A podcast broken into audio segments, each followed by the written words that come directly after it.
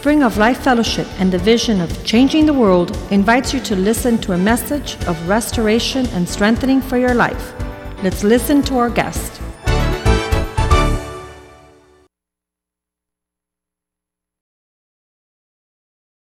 Lord, we thank you, God, for what you're doing in this house. We give you thanks for your mercies and your grace. Hallelujah, Father. You know, we could go, and I know that 50 million of you are terrified right now because I'm going throughout the room. I'm going to call you out. And the power of His Spirit, the power of resurrection. Kayla, come up here, my princess. There is no greater power on the earth than the power of his resurrection, the power to preserve, the power to, to allow life to flourish. This is my princess Kayla, and she is a world changer extraordinaire. Um, as Kayla uh, grew up in this house, she's a daughter of this house. She's a daughter that, that has wrestled with the Lord. That, that five year old boy that prayed there, this is our five year old that prays the presence of God down upon her life. Upon, you know, she was um, many, many, many years. How long have you been here, Kayla? Tell us how long. I think since I was around one and a half, maybe two. One and a half, two. And she's in the house of God, and she would, you know, sparingly, how old are you now? 16. 16. So you guys do the math. The last 15, 16 years. She comes into my office. She said, uh, Pastor, um, what are we going to do with my family? What are we going to do with my mom? What are we going to do? What is God doing? Why, why am I being raised up by my grandmother? And I say, listen to me. When God does something like that, get ready for the phenomenal, for the supernatural, for the greatness of God. And so um, this past year, the Lord has given her a great gift. I'm going to ask her brother to come up here with his wife, her mom to come up here, her grandmother, Julie. Julie, come up here. This is this is what God does. Soila, come up here. This is what God does when you're faithful in the house of God. So this little girl, she would say, Pastor, what are we going to do my family? What are we going to do my family? And, and this is, I want you guys to witness the power of resurrection. What God is able to do in the life of those that wait upon the Lord. And so she can testify. Kayla, do me a favor, testify a little bit because this is huge what's going on here. Um, and and not, not just the last couple of months, which has been supernatural, how God's faithfulness has, has brought her whole family um, to the place of worship because of the prayers of one little girl. One little girl that, that holds on to the power of his faithfulness. Um, where to start? um,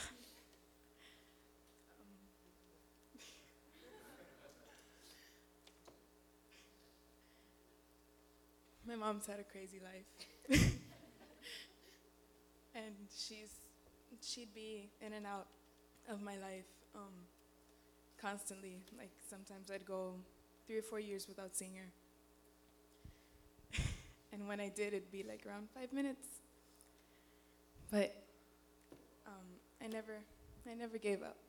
That's right. Gave up on him either.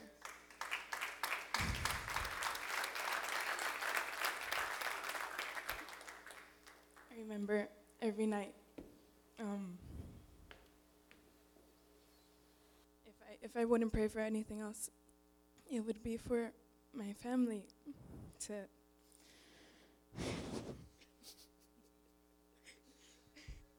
for us to be here together. And um, honestly, sometimes I, I I wouldn't think it would happen. Like I'd I'd lose hope because I'd see how they were, and I'd I'd be like, it's it's impossible for for God to bring them out of everything that they were in. And it's, this is a miracle.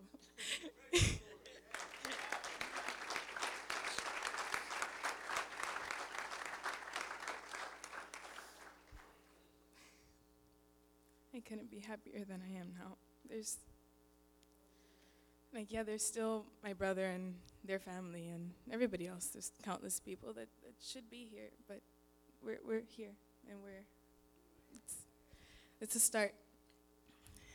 It's a start.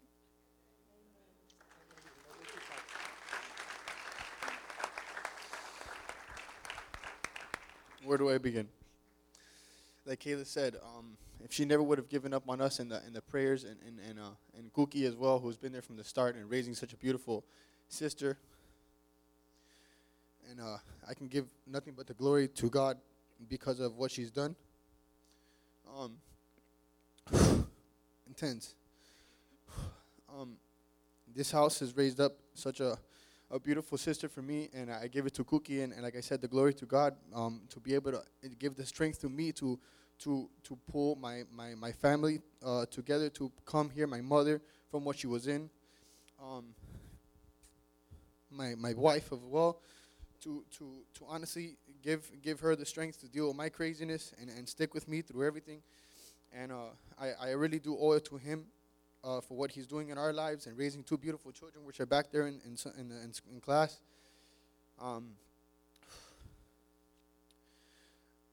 I'm speechless. Praise God. Amen.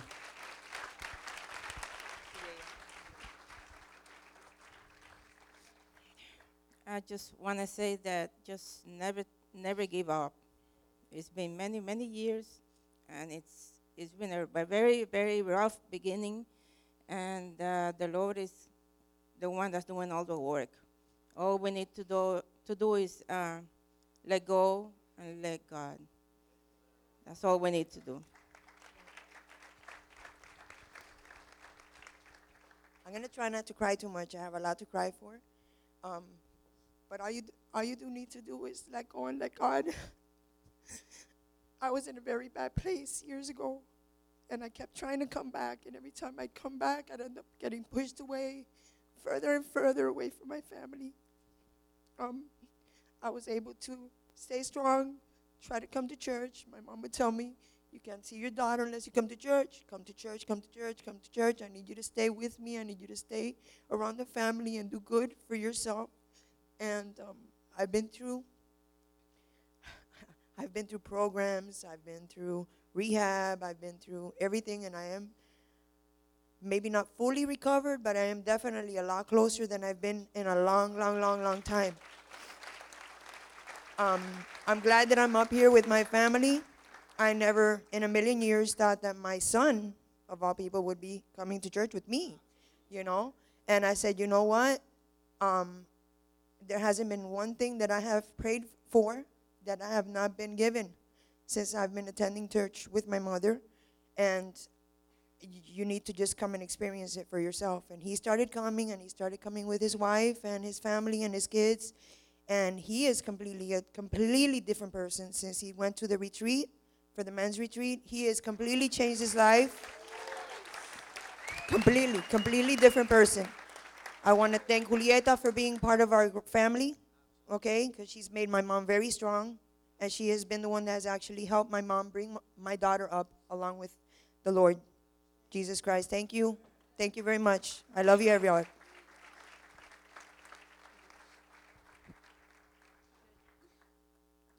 Well, I can say that uh, God works in very mysterious ways. And you can bet your life on it. Uh, I made Cookie when I was a young girl, and so is she. Well, not too young, but you know how it is. And uh, I just saw a need. I needed a family, and she had one. And I saw that she needed God. There was no, it was, uh, the earth was void and without form. So the Lord used me, and uh, I met Richard Arias, and um, he was my buddy. We were partners in crime, fishing, you know, Everglades, crocodiles. And uh, the Lord was faithful, very faithful. And, uh, and I always, Sandra has always uh, been very grateful to me, to her mother, of course, but she's always said, in her, the middle of her madness, she has always said, Thank you, Julie, for loving my children. And then when Kayla came, because that was it. When Kayla came, I gave my life completely to the Lord. There was no question about it. I had to be an example. I had to change my life, and I couldn't be playing around, or I wasn't with the boys anymore. It was Kayla's future. And I gave it all to the Lord and surrendered all in order for Kayla to have a good example. And I'm not perfect. I still have my Sophia Petrillo. but uh, he's doing the work. He's, he's doing the work.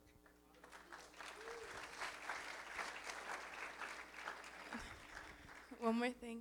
Um, if it wasn't for all of you guys, like I've had a bigger family than I can imagine. If it wasn't for every single one of you guys helping me every every day of my life, pretty much, um, I wouldn't I wouldn't be where I am now. Who knows who I'd be? Who knows who I'd be living with?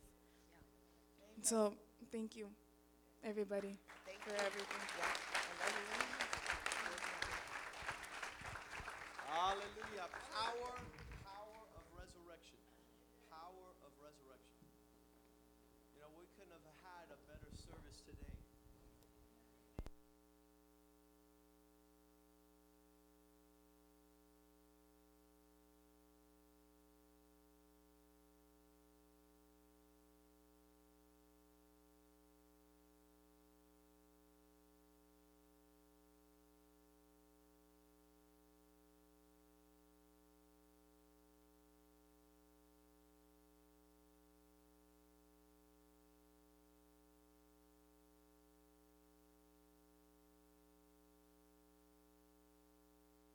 Talk about t- talk about messing up children. Al- Already they're confused. You know, and then you bring a, a rabbit and you say, you know, Easter egg, come and get your Easter eggs. Like confuse them some more. Um, Christianity deserves an indictment, a formal charge of what in hell are you doing? That has nothing to do with what God wants to bring upon the earth. God wants to bring the power of the kingdom of God over our lives. He wants men to be connected with God. He wants women to understand the order of their creation and design. You don't go up to a Coke machine and press Coke and see something out of order. Uh, you have to put a sign out of order. We have our young kids here saying the other day, Oliver came up to me, one of the young kids, he says, Hey, Pastor, triple O. And I'm like, Oliver, I don't think there's triple O in the Bible. He goes, Yeah, out of order. When I see something that's out of order, I say triple O. And I said, You know something? We're going to use that. That's biblical. We don't want things to be out of order, we want them to be in His order. And the power of the resurrection, you'll notice a, there's a theme throughout this. Um, it used to be, people used to say, Oh, I'm not going to church because all the messed up people are there. How how many have heard that? I'm not messed. All the messed up people. Did you see that person didn't have a mother forever? The other one lost their parent. The other one had to marry and follow some guy to the snow. These people are messed up. You know, and and the truth of the matter is, the reason we testify of how out of order our lives were was to bear witness to the power of His resurrection. To bear witness to the power of his resurrection. We're going to have a, a large group of people coming in here in about half hour for our second service in Spanish. And I, I want to somehow, you've already gotten the evidence of what God is doing uh, upon the earth, uh, not to a minuscule few. See, God has promised us that we in this church have a vision to change the world. And it happens through the power of His presence, His Spirit, His pursuing the realities of God above all treasures upon the earth. About 12 years ago, I left my law practice because I, I, want to be able to lay hold for what has been a power. Um, Nicholas, get up here real quick. This is a 19 year old, this is my oldest boy. Um, we have him, we have Joshua, we have Brandon, um, we have our, our princess Christina. Um, young men and women, that this, you know, when, when they hear these stories, when they hear our words, when they hear our realities, they, they say like this Where did these people come from? Where, where did these, listen to me, it's a new birth in Christ. The Bible says that when the power of the resurrection comes over your life, I want to I want to touch on that verse because it's so important. Let's go to Philippians 3 real quickly. And and this is what verse 8, this is what the the writers of the Bible, the followers of Christ would say, "Indeed, I also count, say with me all things." Everything that you could raise up as an argument or a justification to not follow Christ, he says, I count all things loss for the excellence of the knowledge of Jesus Christ. Where, where is it in there that I'm missing it? Where is it in there that I didn't consider it as I was building and putting my life together? For whom I've suffered. When you, when you start following Christ, you suffer the loss of all things, and you don't care I don't care what other people think about my law practice, about my, my, my career, my clients, uh, my economy. All that stuff, he says, I consider them rubbish. I consider it garbage. You know why it's garbage? Because it stands in the way of the manifest power of God to transform a people. We counted, uh, you know, the loss of all things is counted as, a, as, as trash that I might gain Christ Listen what he says in verse 9. And be found in him, not having my own righteousness. I, I don't want to do anything that I could do in my power, because I, I promise you one thing there is no power on earth that could bring you what the power of his resurrection could bring you. There's no power. I don't care how much you help you try to get outside the power of the resurrection, you're going to be left with a, a deep void and a longing for saying, why, why am I not quenched? Why am I not satisfied? You see the, the lives of those people that were here and the countless hundreds others that are in this place. Countless hundreds others in this place that no longer thirst that no longer uh, are, are in need of hunger. They're satisfied. Their thirst has been quenched because they're drinking out of another fountain. It says, uh, that I might gain Christ and have a righteousness which is not my own. I'm not doing things, God is doing them in me. But that which is through faith in Christ, the righteousness, being made right that comes from God. How? By walking in faith by being faithful to your worship in the things of God. And then in verse 10, he says this that I might be close, that word no, that I might be near to him and experience, say with me, the power of his resurrection. Now, to, to fellowship with the power of that resurrection, you need to conform to the suffering and death. It hasn't been easy for Kayla. You guys I've, I've sat there and, and walked each step of the way all these years and looking into the eyes of a young girl, big blue eyes, with tears just rolling down, saying, How does this all make sense? How does, how does this all fit? And I would say, Kayla, trust me. Trust me, Jesus is faithful. Trust me. He is glorious God and King. And that you you might taste this morning that you might partake, that you might be a part of what God is doing. It's just a matter of taking steps in faith in a, in a really powerful way. I thank God. Listen, I, I just had a guy yesterday. He came up to me. He says, I hate going to Easter on Sunday because that's when all the people go that never go. Ah. I was like, man, you need prayer. This is a pastor's son who's telling me he hates Easter Sunday because, and he goes, he goes, I'm going to church tonight. That was last night. I'm not going to go tomorrow because tomorrow all the people that never go are there. And, and that makes me sick, he says. And I'm like, okay, I feel sorry for you. But this morning I thank God that if you came, the only time you come, and, and you know that I wear this heavy on my shoulders. I got one day a year to try and get people that never come to understand what we're doing. How many think God was glorified today?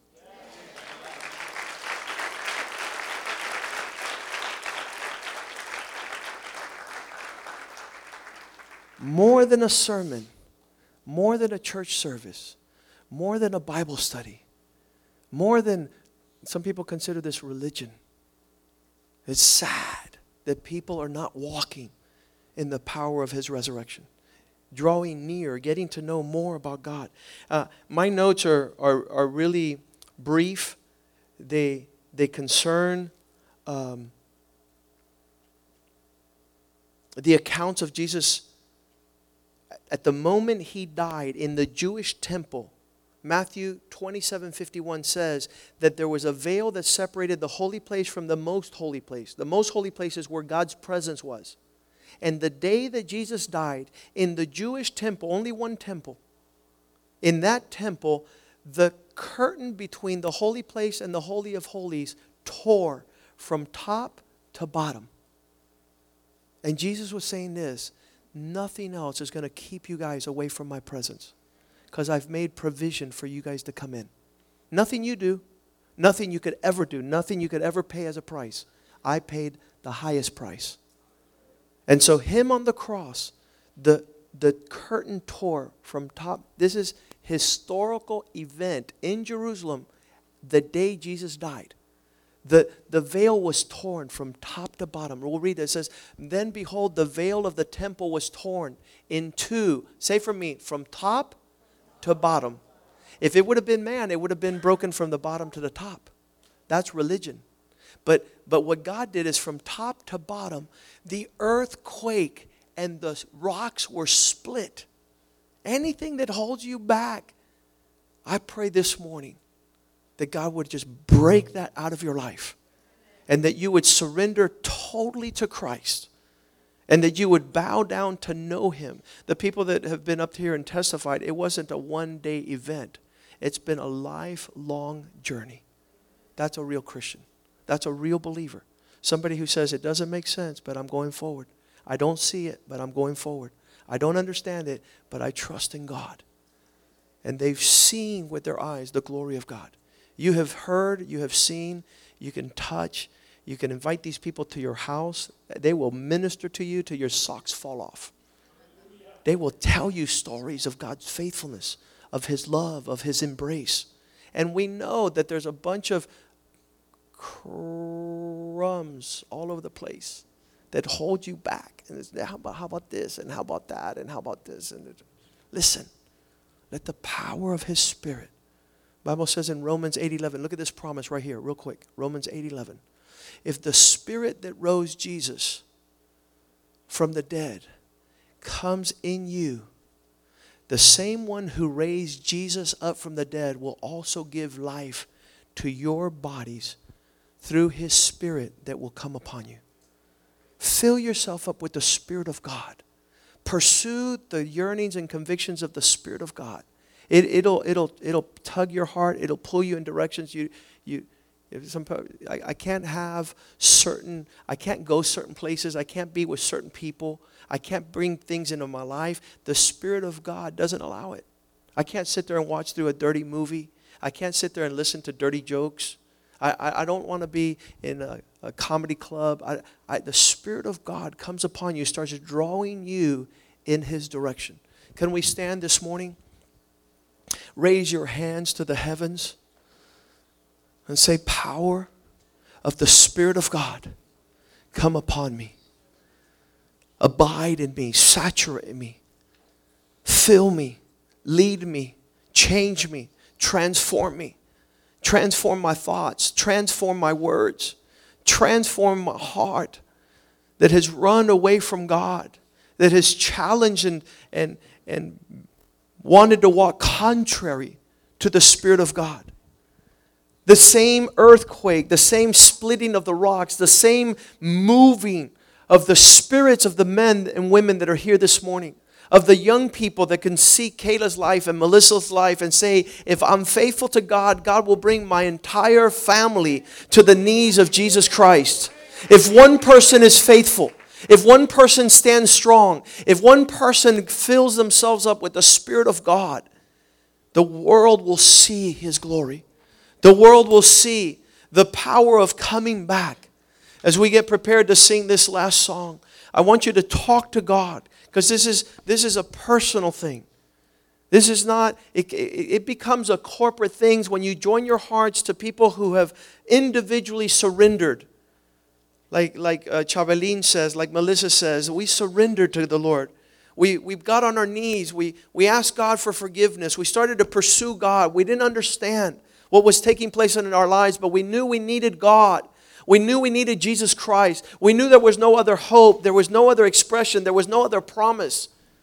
And so, as we sing this song, I, I want to invite you to, to speak to God and tell Him, I'm willing to pay whatever the price is to count it all as a loss and as trash. I'm going to put that aside. I'm going to put that to a side that I might know the power of his resurrection and the fellowship of his sufferings. Hallelujah, Jesus. Yes, Jesus. Same power that conquered the grave lives in me.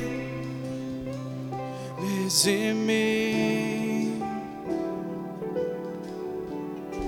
Your love that rescued the earth lives in me. Lives in me.